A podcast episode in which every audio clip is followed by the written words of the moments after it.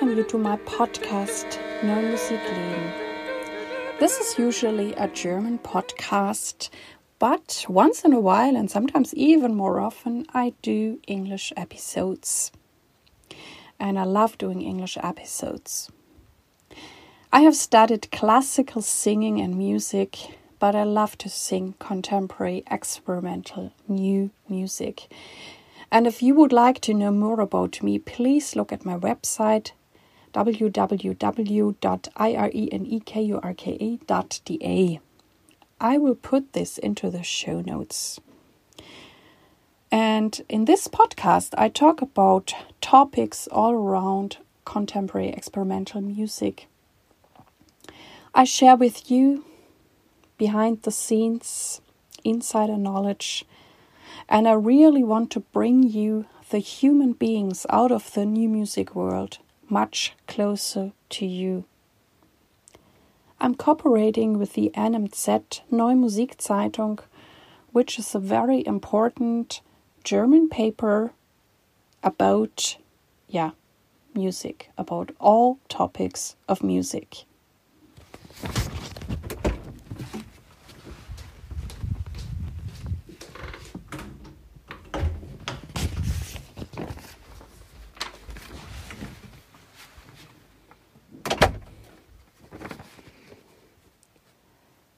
I'm also always very thankful when you email me and contact me.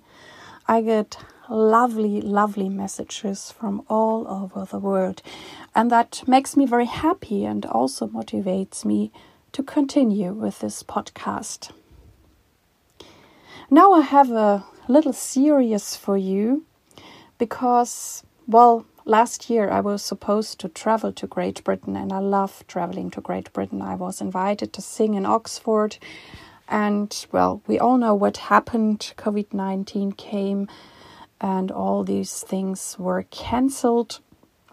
So far, I could not travel to Great Britain and work with my wonderful colleagues there. And now it's almost a year that we have this coronavirus in this world and with all the yeah regulations and things that come along with it. And so i was thinking so much about yeah being with my colleagues working with them. And i was really also curious to know how they are doing. And this is how i came up to make this little series with four wonderful colleagues and um, there are composers James Weeks, James Saunders, and Tim Parkinson. And I'm also very happy to have as a guest in my show Juliet Fraser, who also is a soprano singer, and she is a yeah colleague I admire very much, and so I'm very happy that she also is in my show. This episode is the interview with the singer Juliet Fraser. Hello, Juliet. Hello, Juliet Fraser. I'm so happy to have you today in my podcast, Neue Musikleben. Well, it's my my pleasure to be here. Thank you for inviting me. It's really nice to speak with you at last yeah, finally we speak. Um, yeah, we're both singers. And at first, I would like to know how did you find your way into new and experimental music? Nice question. Um, well, the simple answer is that uh, I think it was through my years as an oboist. Um, so I, I, played the well, actually, first I played the cello, but then I played the oboe quite seriously from the age of uh, I think eleven till about twenty and the oboe has this kind of split in its repertoire between loads of baroque music and then loads of later 19th century and then 20th century repertoire. But there's a bit of a hole in the middle. There are some classical pieces only really one or two um, romantic pieces. So it's this kind of book ending that for me i think started as an oboist and then when i started singing in my 20s um, it it expanded outwards. So the the old stuff, well, of course, you know, there's a huge amount of Baroque repertoire that that I have sung, um, but then I expanded into the Renaissance and then a bit beyond that eventually, and then expanded from what I used to call modern music, um, which would be 20th century stuff, Hindemith, I suppose, was my oboe piece. Um, it, it expanded forwards into later 20th century and then 21st century repertoire now.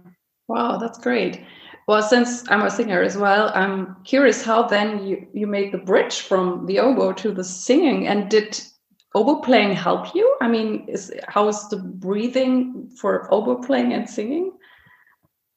Um, yeah, good question. I, I a lot of people say that it's um that then that they're not helpful because the the pressure is so different. You have high pressure with the oboe and kind of none, no resistance with the voice. Um, I think I never really I never really did the two at the same time. So I got I started singing really after I had stopped playing the oboe. So there wasn't a period when I was trying to do both. Um, I suppose what I can say is that um, it's probably helpful that the the range that you have on the oboe is very similar to my range as a soprano. Also, I think it's through endlessly giving A's for the orchestra as an oboist that I developed a sort of perfect pitch. So the pitch that I rely on now as a singer still always comes back to an A and a D, and I'm sure that's from memorizing those notes as an oboist. Um, and then I I have to say that I've had to do a lot of work on kind of opening the mouth, releasing the mouth and the jaw, and um, the the other thing that I remember was just this feeling of exposure when I first was performing as a singer. I don't have an instrument. What do I do with my hands? Like oh. where where are people where are people looking? Where am I supposed to be looking? The training as an instrumentalist is so different. You're it's fine to gaze out into the distance or to close your eyes or to look at your colleagues. As a singer suddenly there's this whole classical um, expectation of of performing which really comes from like lieder and opera which was totally alien to me. So i definitely had this uncomfortable transition period of working out what to do with my face and my body without an instrument there. Wow. Wow. Very interesting. Also interesting that you have some kind of a perfect pitch now. That's so yeah, very useful. and what represents good, new, and experimental music for you? Oh wow. Uh, I think I would have to say that I don't like the word good for anything really. I, I don't know what that means. Um, so it, of course, it's subjective. Um, but I think the music that I'm attracted to is um is making a a new proposition somehow. And I don't I don't like the obsession that we can have that everything has to be completely new and completely radical. That's that's not at all what I'm saying but I think to have the sense that there is a very a, a very that there's a very genuine need to express something new. And it could just be new because it is personal to the person that's expressing it. Um, i think that's what i look for. Um, i think it's probably a bit different in different pieces. We're touched in different ways right? So sometimes we feel that there's there's a very strong emotion that touches us.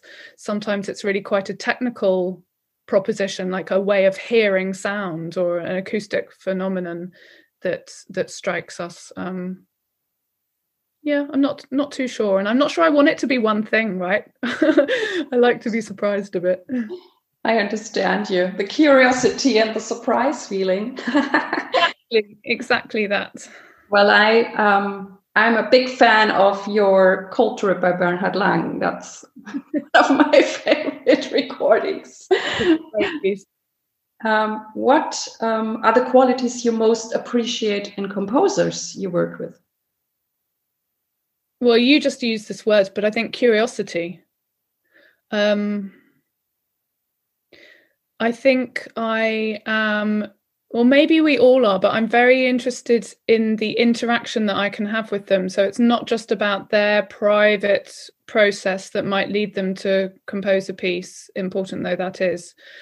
Um, but we're so we're so shaped as performers but also as interpreters of that particular piece of music by our interaction with the composer and I find it exciting when I can witness a curiosity, and that that means that I'm that I'm seeing that they have an openness to learning something about the voice, probably um, as much as just saying this is my music. Please please do it the way that i hear it in my head. So i i would like there to be a two-way traffic with both of us learning from one another. So so i think that sense of curiosity or or openness mm-hmm. is important for me and is there a certain kind of music you, you like singing a lot or how do you choose pieces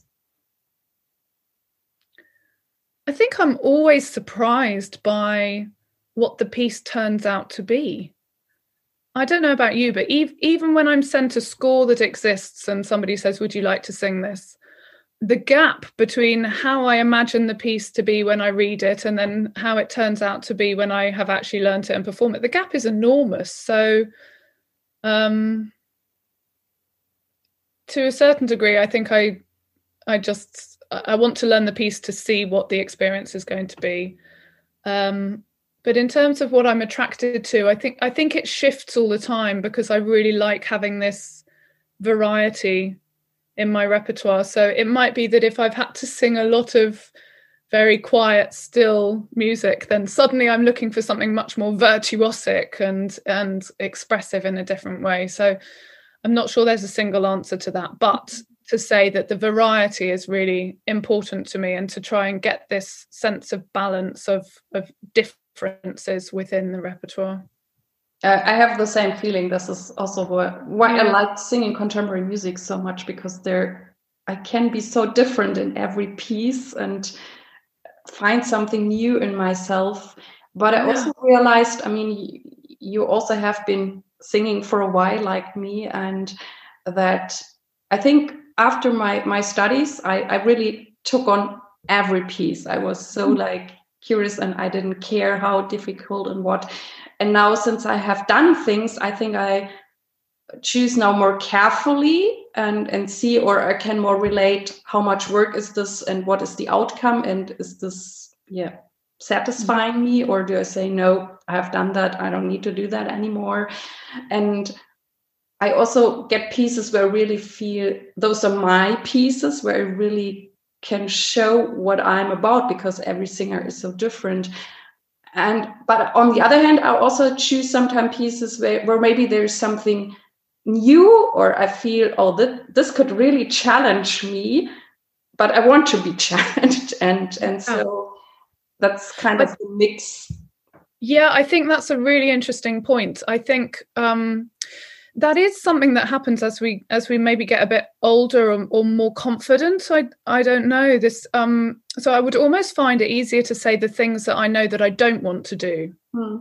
um and and then you're right it's um it's about finding the challenges that that um that i say yes i can i can see a bit of juliet fraser in that piece but i think it's going to take me to a new place that is that is really exciting Whereas a piece that is somehow just not me at all, or that plays to none of my strengths. I mean, a piece that would expose all my weaknesses for obvious reasons. I'm not sure I want to do that. yeah. It was also something I I felt I like matured into it because mm I, I, I know um, you know her too, a German singer Salome Kammer, and I mean she's a little bit older than we are, or older than we are, and I I don't know when I met her. It was a while ago, and I was then like, you know, have to learn everything. And I talked to her, and then I also asked her, and she, she since she's older, she was like, "Oh, Irena, I don't have to climb on any mountain, not on every mountain anymore. I really yeah. choose now." And I thought, like, how can she say that? Yeah. and now I understand her so much because at some point you're like, yeah, it's nice. I've been there. I've done that and we can't be everything. Nobody nobody can in in any sphere but uh, particularly as singers we can't be everything to everybody. So we have to choose. We have to choose what what we want to be and what direction we want to go in. And and the voice also changes right? So my it's as, for me it's as much about listening to my body and my voice and letting it tell me the directions that it that it's happy to travel in at the moment. Yeah that's it, fascinating and challenging at the same time. Yeah. Um, there's one question I often ask singers too because I find it um, challenging, and um, I also asked our we will talk about the two about com- our common friend James Weeks about it. Um, is there anything you can say about how to sing good microtones, or do you have a opinion on that? It's funny. So so many people, so many singers are very anxious about this, right? Um, I do get asked about this a lot. Um, I think um, I have two answers that come immediately to mind. Uh, the first answer is just very, very generally. I think it's like anything; you have to be disciplined about it. You have to find a, find a way to break down the challenge and and to resolve it. Um, and there's nothing there's nothing inherently difficult about microtones apart from the fact that, that our ear is schooled. But we learn all sorts of alien foreign things to to to us all the time. And so i think i, I think it's quite important not to demonize the microtone if you like. Just get on with the business of trying to learn how to sing them. And then more practically um i think I think it's as important to train your ear as it is your voice. So sometimes I practice whistling them, for example, or spending time at the piano just trying to hear the space between the semitones.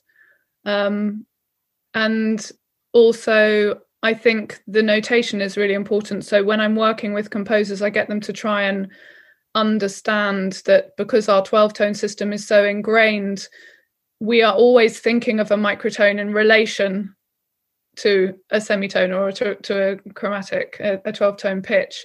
So if there's a complicated line and you're having to bend the microtone in changing directions, so one is up and one is down, that's a real nightmare for the head. So if I so sometimes if I'm learning a really complicated passage, I'll rewrite it in 12 tone, but always below the microtone. So that then I'm always bending the whole package passage up rather than this combination of up and down so i mean that's just that's just one technique for kind of simplifying and then building it up a bit um, I think that's an important note you made yeah. that you can help at least somewhat with with a notation that yeah. your brain doesn't go crazy.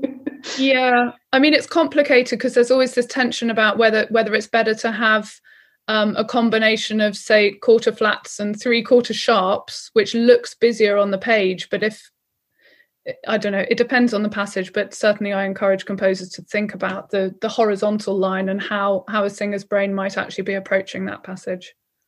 No. There's never a simple answer though is there Well, I thank you very much for your answer. And well, we're talking about singing, um, lots of singing. And I know that you also started a very, very lovely ensemble, Exaudi. And I yeah. think you have such a great sound. I have quite some CDs of yours also since I know and work with James Weeks and you together founded this wonderful vocal ensemble how did it came about that you started this? Um, we were very young and very foolish. That's that's how all the all the best stories begin probably.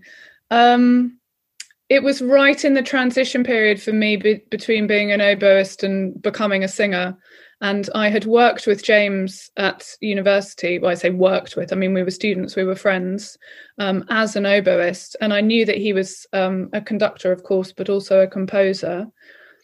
And um, I called him up one day and I said, Listen, I've got this idea. I want to try and recreate my love of chamber music that I had as an oboist with voices and to to do contemporary music um, what do you think? And he said, yes, great, let's do it.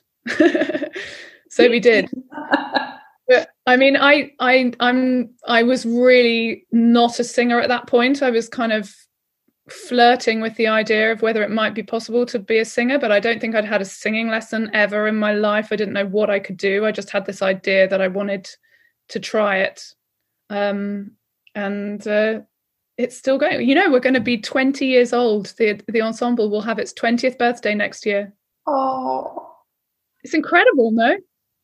Wow. And it's been quite a fight to keep it going, but we're still here. It's really good. Mm.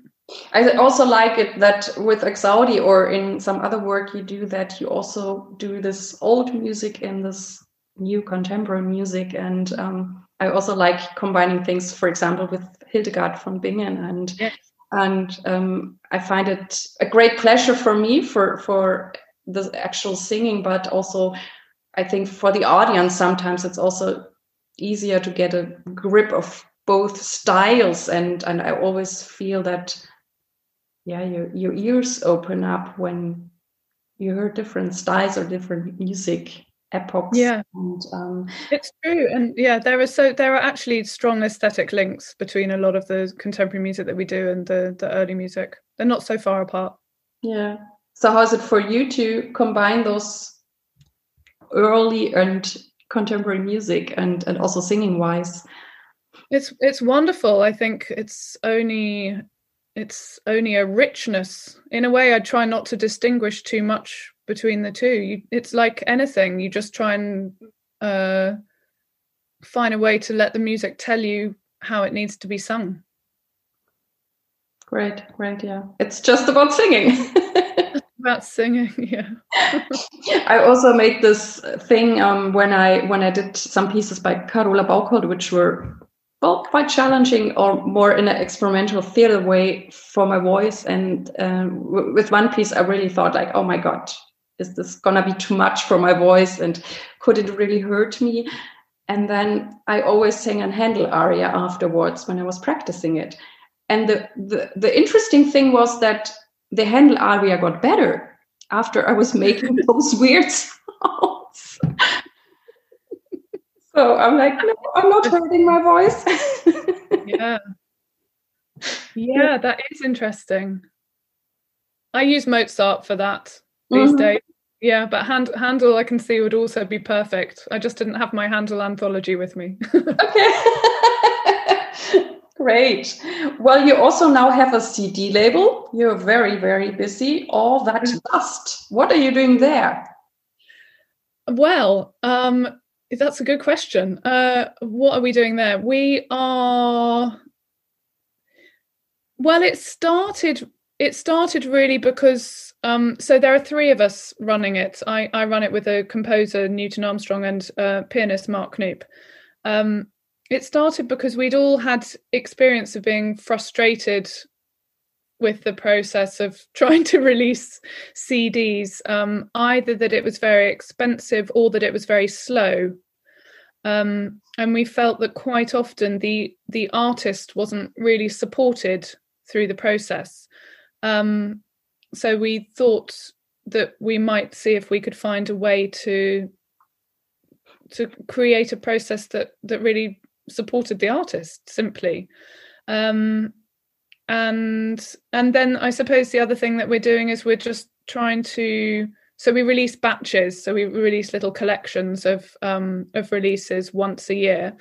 We were trying to create some rather interesting connections between the individual releases within the batch to i suppose propose something a little bit surprising to our listeners so it's all it's all very humble really and um, modest in what we're trying to do. It's four or five releases a year. Um, it's very much a labor of love, uh, but I think we're quite pleased really with with what we've done so far, and hope to keep going for a bit longer.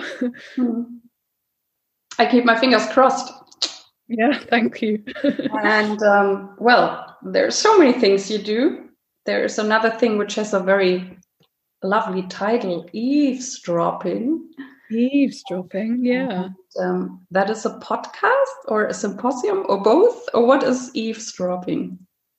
Well, actually, I would say um, mostly I describe it as a series. So, really, mostly it's about live performance. Um, it's it's i mean it's shifting at the moment because we're having to adapt to the circumstances but uh, i'm looking at season three at the moment so it's quite new i started it in 2017 and the main idea actually was to be able to put on some events in a really beautiful but very small space in East London where I had been practicing for several years. Mm-hmm. And it's an old wooden chapel at the top of a building that was built in 1890 something or other with a really beautiful acoustic, um, but horrible leaking roofs. Um, and I just wanted to try and put on some events in there that would let the public explore it and let the performers explore it. And um, so it's a series of four events, each a double bill. So that's eight artists.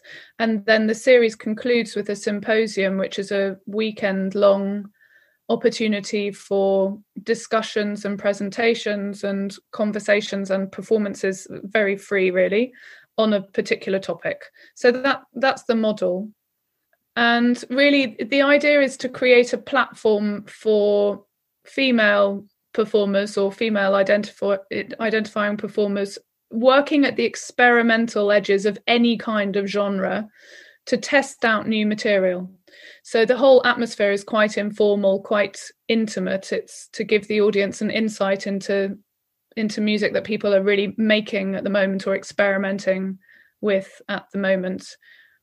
And a bit to try and build community really between performers working in different areas or different territories, um, because I think they can feel a bit isolated.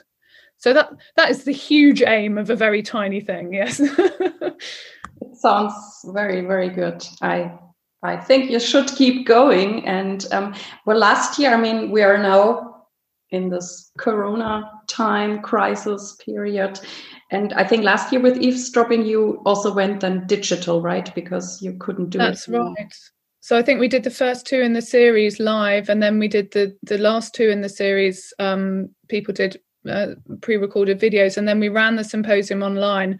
And i was very skeptical about whether that would work and actually it, it was really lovely. It came at the beginning of of the lockdown in april and people really needed to gather i think. Um, and i'm looking at how to do it. It, it hopefully will happen in april and I d- I don't know how yet but somehow. Um, yeah it's turned out to be a really beautiful thing Irene it's kind of um, it surprised me how much I've loved it and um, we've had some really beautiful artists present beautiful beautiful music and I love our audience. They're they listen so well oh. they're and really a lovely atmosphere of true curiosity again and um and generosity i think towards the artists um it's yeah, I'm very, very pleased by what we've created. That sounds really great. But that's also what I also experienced when I was singing in Great Britain. I, I find your audiences, I mean, for me from the outside seems so, open and so curious. And um, oh, I'm pleased to hear that. That's good. I enjoyed that, and also how you, how some festival curate that they put really different styles of music together and somehow it works and in mm-hmm. germany we are more like in boxes and and um, so that always fascinates me when i'm when i'm there or when i sing really whatever quiet still music and after me well there was almost some like punk rock band or something and but the audience listens to everything. It's yeah. so cool. yeah that is good. Yeah. Yeah. So well we i we mentioned it just um, that we are in the corona times. How is life for you these days and for the art scene and what are you doing? Uh well today i did some yoga and i planted some trees and i had a few conversations and you planted trees yeah. really cool. You have like a garden or where do you Well, no, normally I live in London, but now for several months I've I've been living in the countryside with my parents, um, which which I must say is really wonderful because there's some space to to breathe and to walk around without worrying about um, about encountering people. Um, but mainly, I came up here because uh, I, I can't sing in my very small apartment in London, so I, I escaped to the countryside to to be able to make some noise here. um, so that's i mean that's kind of what what's going on for me i mean i'm sure i have the challenges that everybody faces it's difficult to keep motivated. I don't know what i'm practicing for. Mm-hmm. i miss singing with people so much. I'm really i'm bored of my own i'm bored of myself you know? I'm bored of my own ideas. I'm bored of how critical the voice inside my head is. I need to get out and uh, be with people and sing something from the beginning to the end without being able to stop. That would be great. Mm. um, and then in the uk more generally I, it, it's um, it's very worrying. Culturally everything is paralyzed completely and the future is very uncertain here. Hmm. so it's it's very difficult. Okay. And honestly i try not to think about it too much. Okay. Mm. okay I heard one nice thing, or also read it on your page, that Cafe Oto did instead of those regular wonderful concerts, some CDs, and you also did a CD with Cafe Oto, and um, I think also very interesting stuff, right? They have done an amazing thing. They created a, a special label called Takuroku, which is um, especially for lockdown projects.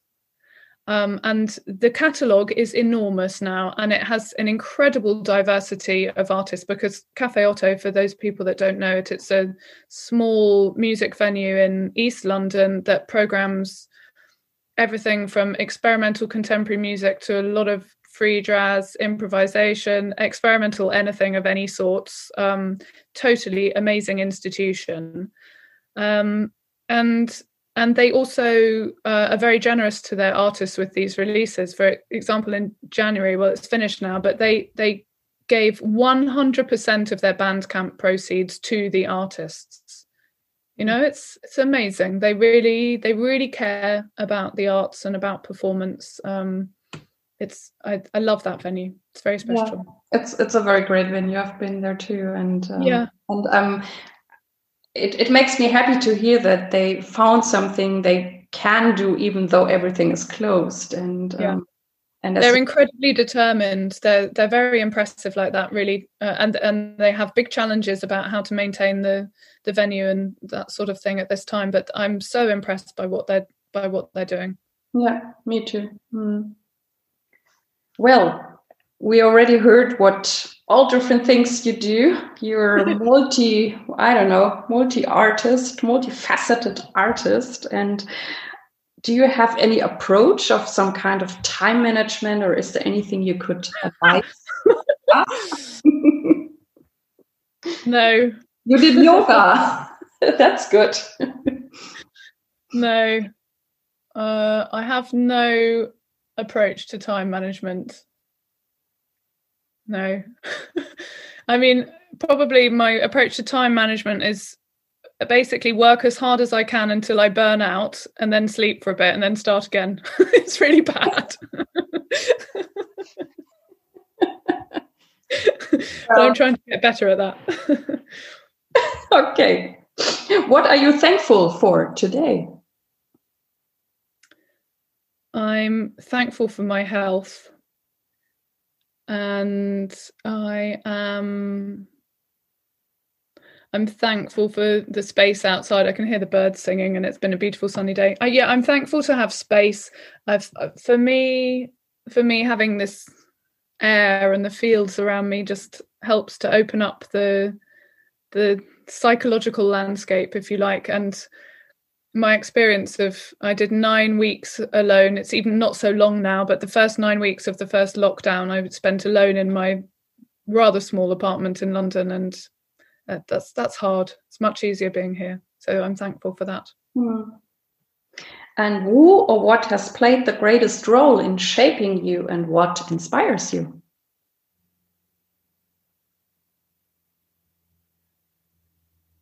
I'm not too keen on idols. Um, I don't really have heroes, I must say. I I I think I realized quite early on that trying to be somebody else or trying to follow somebody else was not going to work for me. um, so I can think of people that have really helped me along the way, like my first choir director who who just believed that that I might be able to sing one day. He was amazing. Um, but I actually, I mean, I think it's kind of my, it's like my guts or my instinct which shapes me the most, and it, it's probably I don't know. It it almost feels like it's a separate thing from me, but I try to I try to listen to that a bit. Try to listen to the the thing in my guts that says yes do that no don't don't do that yes dream about that i think that's what what shapes that's i think a great motivation if you can feel your gut yeah well when it so speaks well. you, yeah you have to you have to listen for sure. Mm. yeah. And what does it mean then for you to be true to yourself or authentic in this music business and how do you keep true to yourself? Yeah to listen to my gut. Yeah. Yeah. Um and i think to resist the the role of the diva which people are always trying to put on us as sopranos in particular i think um i don't want to be that. I don't want to be that person. I don't want to be a cliche.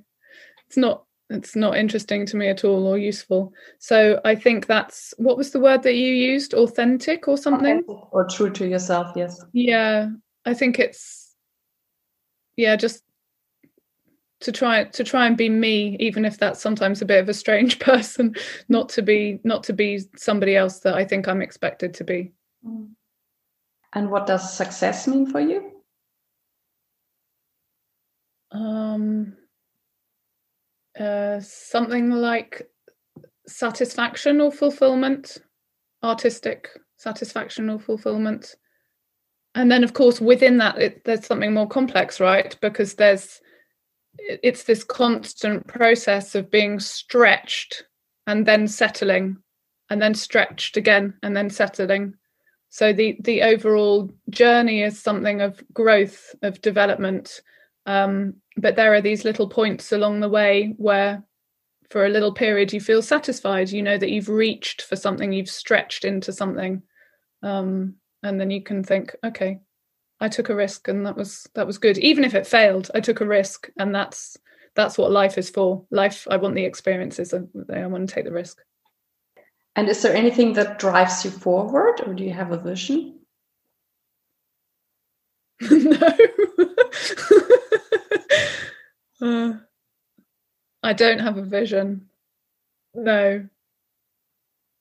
I, I mean, you know, part of me just thinks, just keep going as long as I can until somebody tells me to stop. And you're going and doing so many great things. Yeah, yeah. I, I, think it's the guts again. I think that's the vision. I don't, I don't know what it's going to tell me to do next, but I just um, try and follow follow the next adventure somehow. Mm. But there's no five year plan or strategy or or something like that. I, I suppose there have been in the past. There have definitely been moments when when I was transitioning, first of all, I most of my work was um, as a choral singer, and I remember clearly there was a time when I said, "Okay, I want to do ensemble stuff and solo stuff. Enough with the choral member. I want I want to have more creative input into the thing." And then there was another period when I decided to reduce the ensemble, the amount of ensemble singing that I was doing, and to really try and build up the solo stuff for the same reason to to feel more satisfied, more creatively engaged. So there have been moments when I've had a kind of a clear vision of a change to make. Yes. At the moment I don't really have that. I'm very happy doing what I'm doing or what I was doing before we all had to stop. yeah.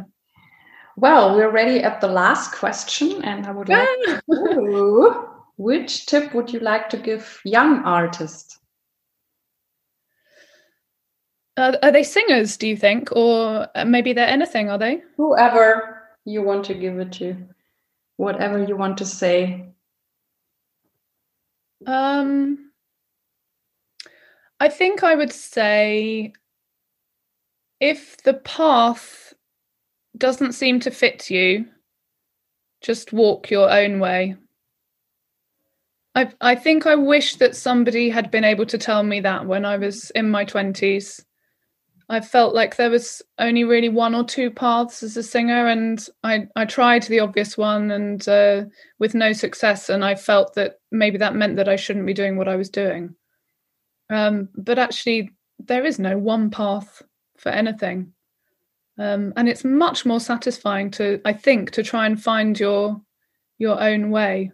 Um, so I think that would be my advice. Great, great. Yeah. I thank you so much for this great conversation and with those also deep insights. And um, I'm also very happy that at least through the internet, I could finally meet you, but hopefully also in person soon, soon, soon again. Yeah, I would love that. And of course, now I want to hear all your answers to the same questions, Irene. we, I feel like we've only done half the conversation, but I guess that's another podcast. we could do that as another podcast, and uh, yeah. we can think about that how we do that. Um, I mean, I'm always also enjoying that to to really talk with another singer because I mean, yeah. there there are also other things that connect. I mean, and um, well, we keep that in mind Thank you. right now, you're my guest, my wonderful guest, and very good. And I wish you good luck with everything, and yeah, see you around. Thank you so much. I really hope that you could take lots of inspirations and motivations and ideas for you out of this interview. I'm looking forward to hear from you. Get ideas, suggestions, feedback through Facebook or email. I thank you very much that you tuned in with me today. I hope that you liked it, and I also hope that this episode has inspired you. It would make me really happy if you could tell your friends and colleagues about this podcast. Thank you very much. I wish you all the best. Live your music, live your life and see you next time. Yours, Irene.